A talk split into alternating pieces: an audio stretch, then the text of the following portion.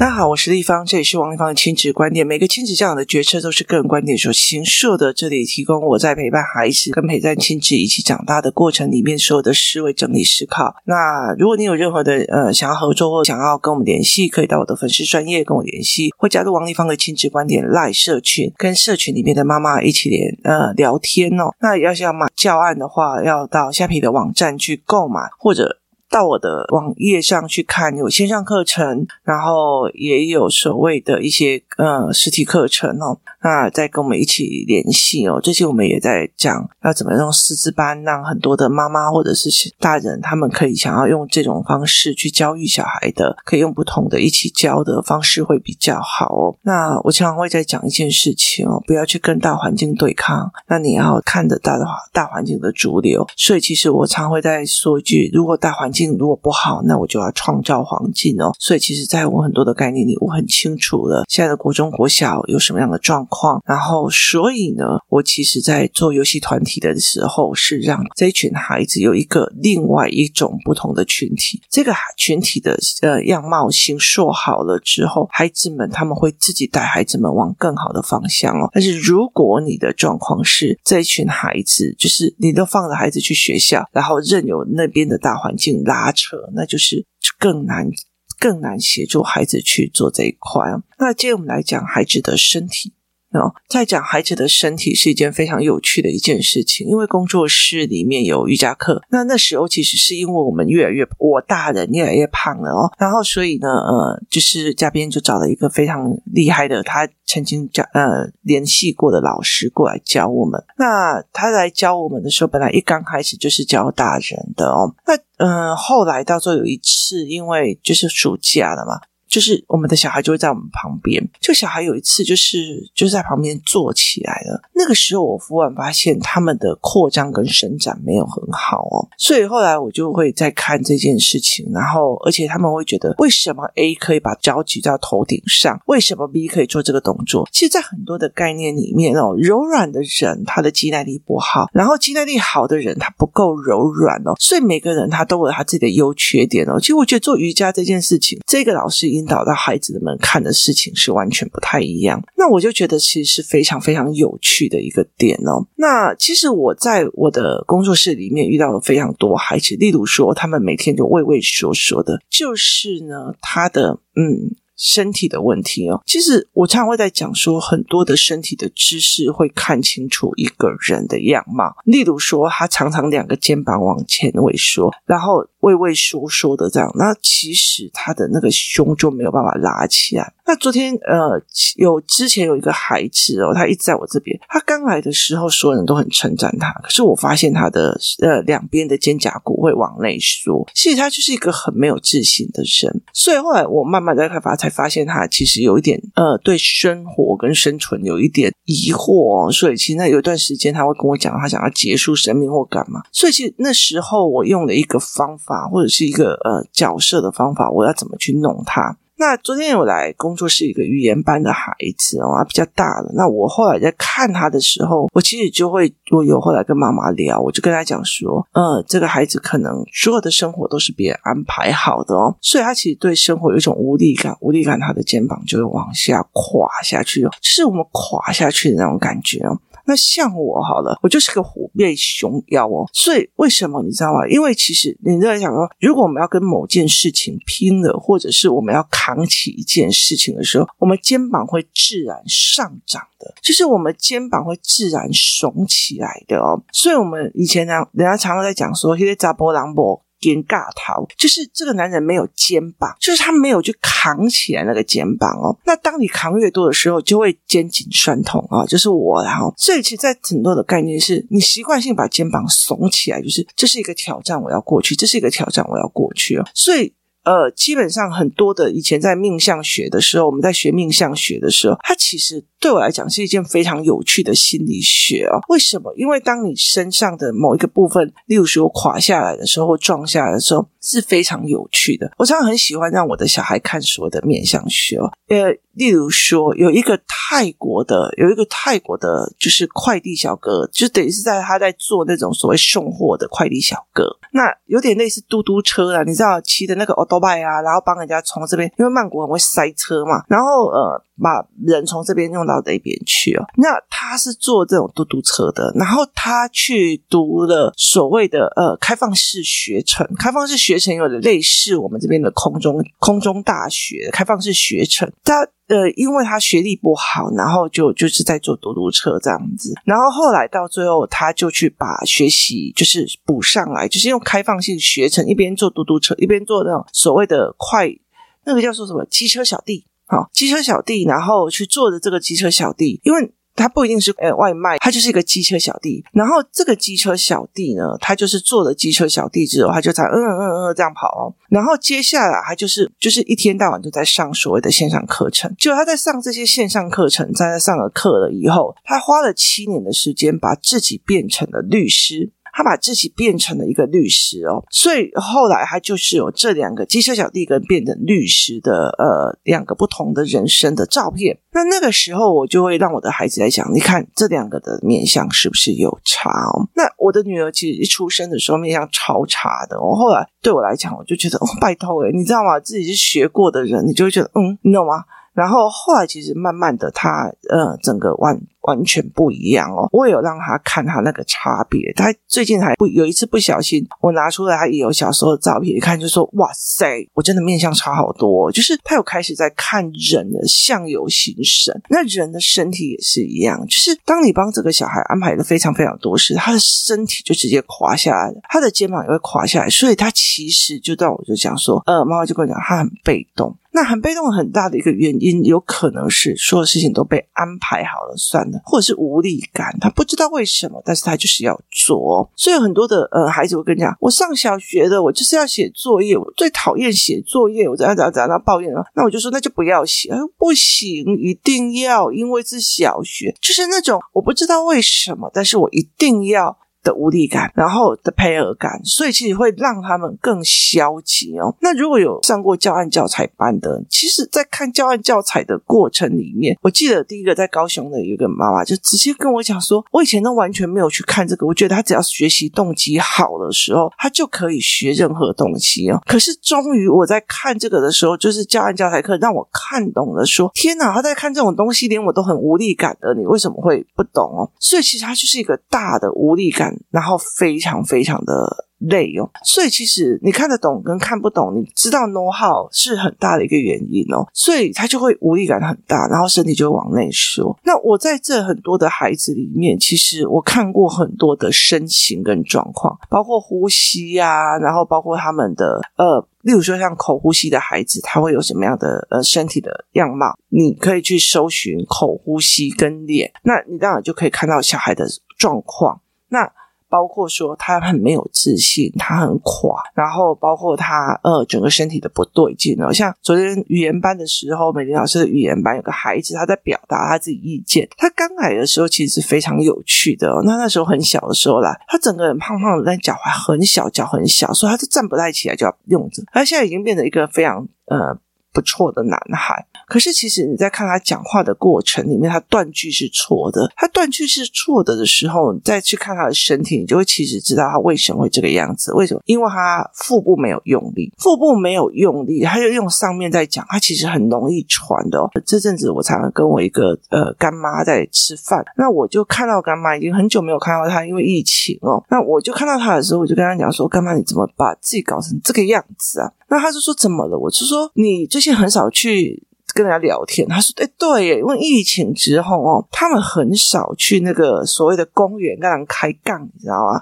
他去公园跟人家开杠。以前那些阿嬷、阿祖、阿爸，然后他们很喜欢在公园里面，然后一群都莫名其妙。而且我跟你讲，他们是非常非常的所谓的呃，就是。”怎么一起一会，你知道吗？今天又来那种开开杠，今天我想来的话，我想开杠，他就是这种开杠的方式哦。那你自己在讲哦，像我要大量讲话的时候，其实我腹部要用力哦，然后我要把气拉上来，拉上到上面去，所以那种跟你完全都没有人讲话，那啊嘿嘿那种样子是完全不一样的，气往下沉哦。所以其实我会鼓励小孩讲话的很大原因，很大的一个原因，他不是闷气把你闷在里面，而且还不讲话，然后整个人畏畏缩缩，把气都闷在里面，他其实容易生病的。那你气提上来的时候讲出去哦，就是有有根有据这样讲出去的时候，是一股气上来的，它其实是提气哦。那在中医的理论里面，是五脏内腑，它在身体里面哦，它是靠气提着的哦。意思就是说，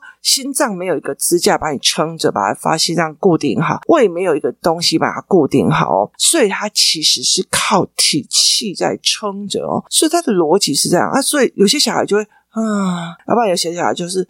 问嘞，然后有些小孩哦，他的那个呃动作，有一次有一阵子，我其实在看一个小孩的状况，我就觉得我也不懂他的小孩为什么会是这种体格，后来我才会理解，见这小孩很害怕，可能爸爸妈妈很逼往他往前走，导致他的那个。脖子的 S 型非常的严重哦，所以其实，在很多的过程，你们在看这件事情的时候，有时候我就看到小孩的啊，有的人会跟我讲说啊，我刚刚我看一下小孩，说这小孩太委屈或什么样的状况，那我们会讲很大的原因就是身体会帮你显示出来你目前所遭遇的跟看到的或思维住的哦。那像昨天呃跟前天或者在工作室里面有一些小孩，我常常会跟他们讲的一个原因，就是在于是说呃。例如说，例如说，小孩呀、他不会抬头挺胸或干嘛，那我会跟他们爸妈讲说，你就把大浴巾，就是把大浴巾卷成了一个棒子，就是卷成一个棍子，然后呢，放在他的脊椎的那个位置，然后让他躺下来。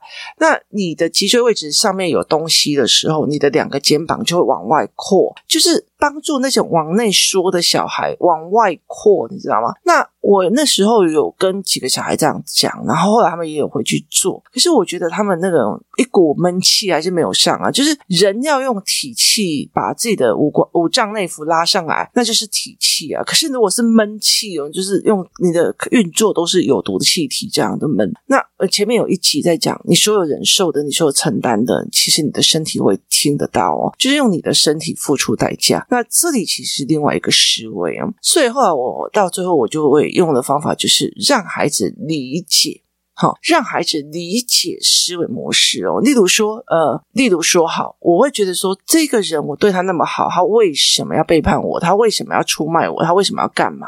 那可是我爸就会跟我讲，你看人性哦，是这个样子哦。你这样傻白甜，然后财报也不看，什么也不看，你今天说一句比较难听的，别人不玩你才玩谁哦？那你就会理解一些事，对我引发他最丑陋的人性哦。那你就。释然了，你听有意思吗？那我赶快，我不要去跟你计较，我赶快去，赶快去把我的那个财报啊什么有的没有的给它撸起哦。所以这是一个思维模式。所以你怎么去解释这件事情，把你的怨气散掉？哎，哎呦，出来创业不用骗你挂，不用从来没有看到人情冷暖，很难呐、啊。就是这件事情是很难的，所以其实这是你应该去承受的。所以在这整个过程里面，其实是蛮有趣的一个思维哦。所以你怎么去引导孩子做这一块，所以那你就会觉得哦，好，那算了。就是本来我觉得，你看，我、哦、哈，为什么会被人家骗钱？为什么这些人要欺负我？为什么我对他那么好，要背叛了？我想对别人好这件事情哦，你要你帮过的人，他不一定会帮你，但是帮过你的人一定会再帮你哦。所以你这样整个身体这样萎缩下来，这样干干嘛？其实很痛苦的。当你这个人都在做事的时候，你的身体是往前跨啊。算了，我这件事情算了，你知道吗？沉没成本。本人算了，我把盖给搞，添以后一了，哈。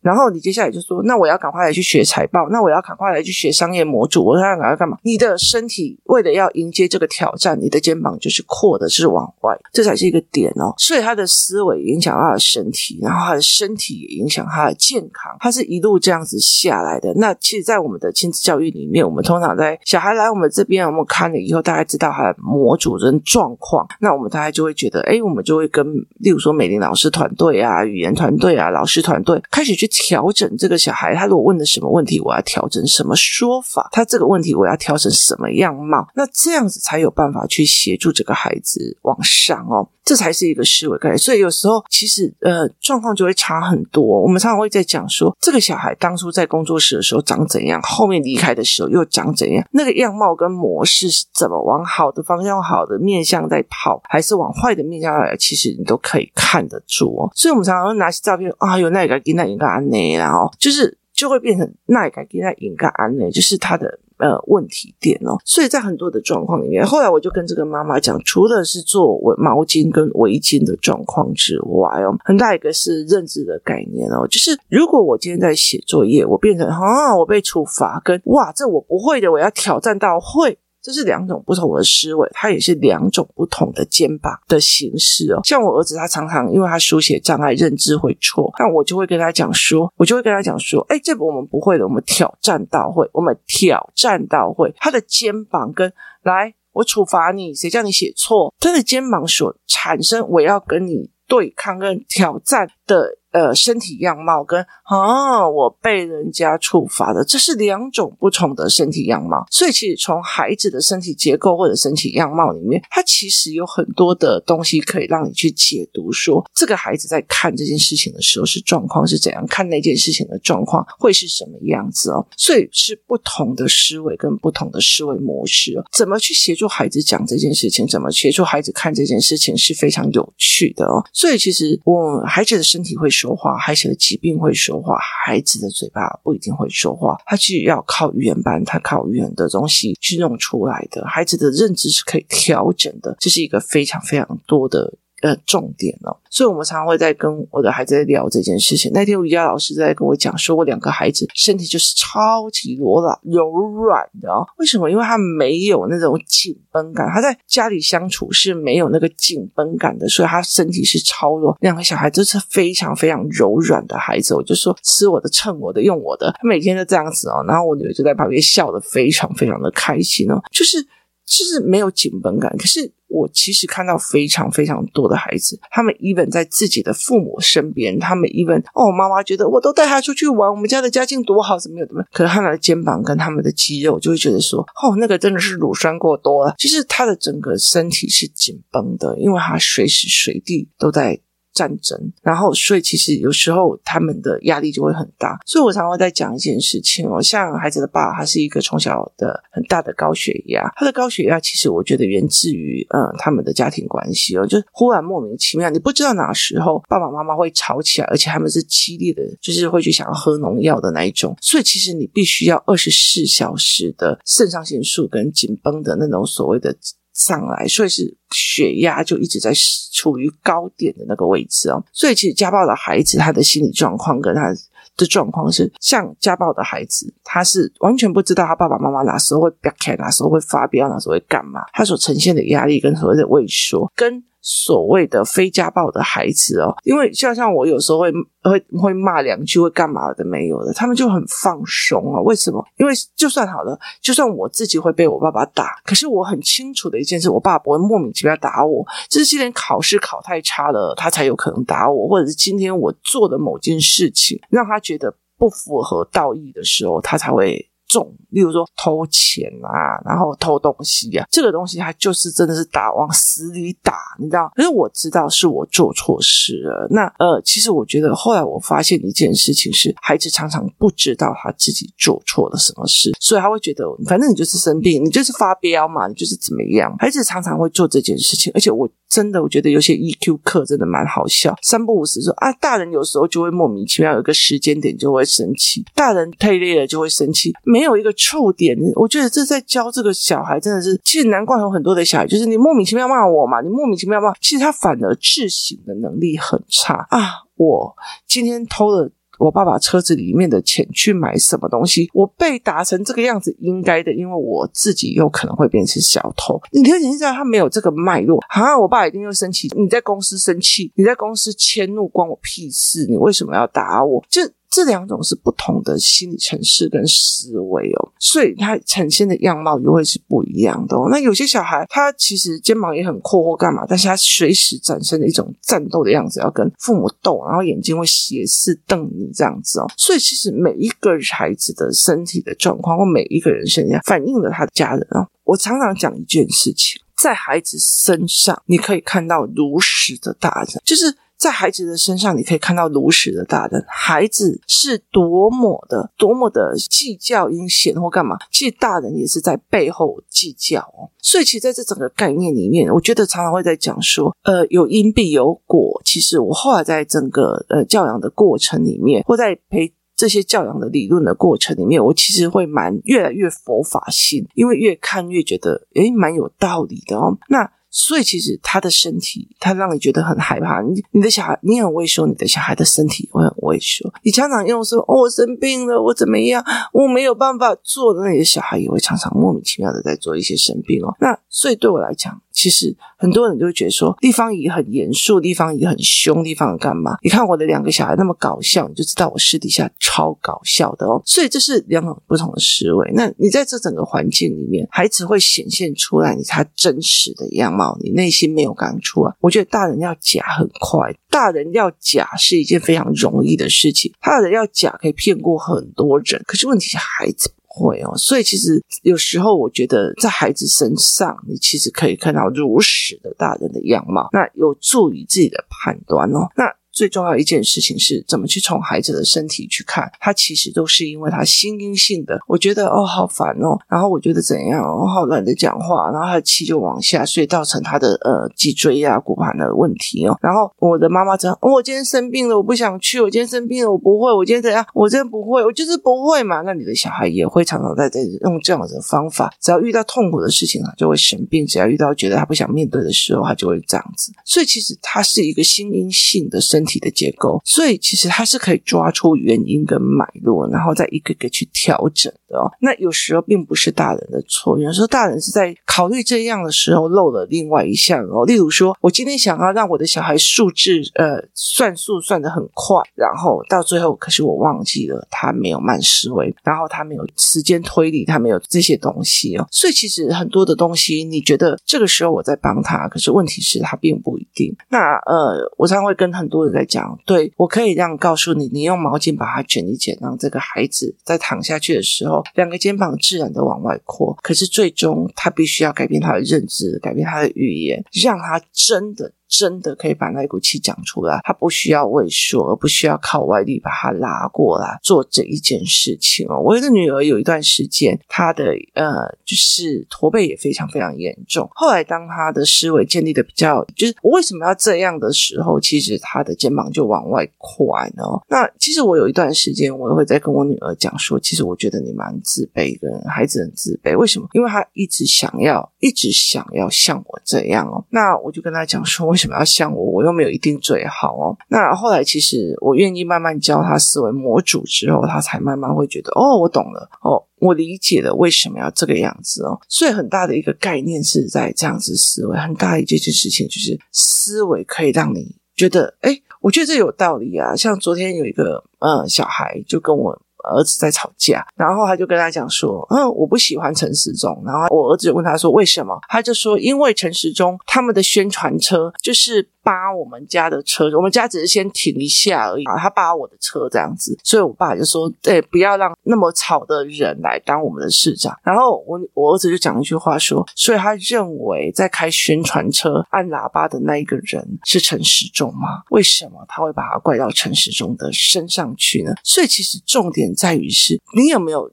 理由跟思维模组去找出原因，而且你会讲出来。拜托，好不好？你自己想想看，怎么可能会是陈时中自己去按那个喇叭呢？你真的就是把别人的过错，就是你根本没有分清楚，狼是向台耶，你都欧北刚，你就被人把他安罪名了。所以，其实在这东西是，例如说，我今天要判别出正确的事情之后，我才会拉开我的胸怀去。